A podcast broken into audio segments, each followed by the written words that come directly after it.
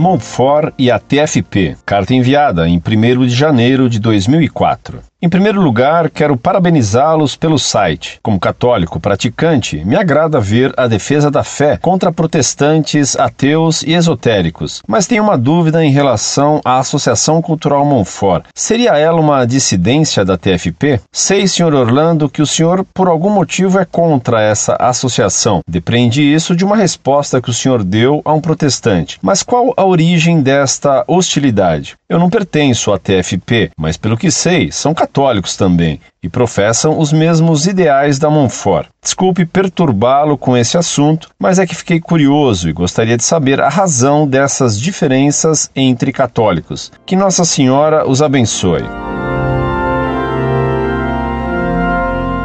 Prezado Salve Maria. Muito agradecido por suas palavras de elogio ao nosso site. Reze para que Deus continue a nos dar suas graças, a fim de fazermos uma boa e sólida defesa de nossa fé contra tantos erros que enganam as almas em nossos dias. Um desses enganos é a sociedade a que você se refere. Fui do grupo de catolicismo durante 30 anos. Perguntará você: como fiquei lá 30 anos sem saber do que acontecia? Simplesmente porque lá tudo funcionava como numa sociedade secreta, com reuniões reservadas só para alguns, e às quais nunca tive acesso, códigos e etc. Desconfiava do que estava acontecendo por uma série de indícios. Afinal, descobri o que lá se passava ocultamente por ter recebido informações de alguns que pertenciam aos círculos secretos da entidade. A TFP é uma sociedade de fachada que existe para captar recursos para uma sociedade secreta por trás dela. O que ela expõe publicamente é só a aparência. Por trás, ela segue doutrinas de origem romântica e milenarista, de fundo gnosticizante. Ainda outro dia, alguém me comentou que a TFP dos Estados Unidos divulgou que tinha menos de 80 sócios, mas 120 mil contribuintes. E comentava esse amigo meu: Isso é piada capitalista.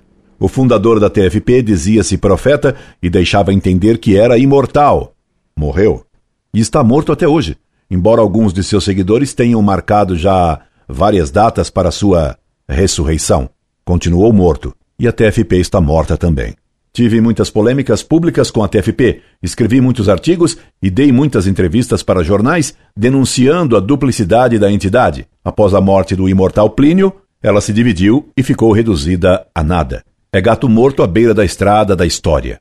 Caso você tenha interesse em ver documentos sobre ela, eu os tenho a fartar. Escreva-me dando-me seu telefone que marcaremos um encontro para tratar do tema.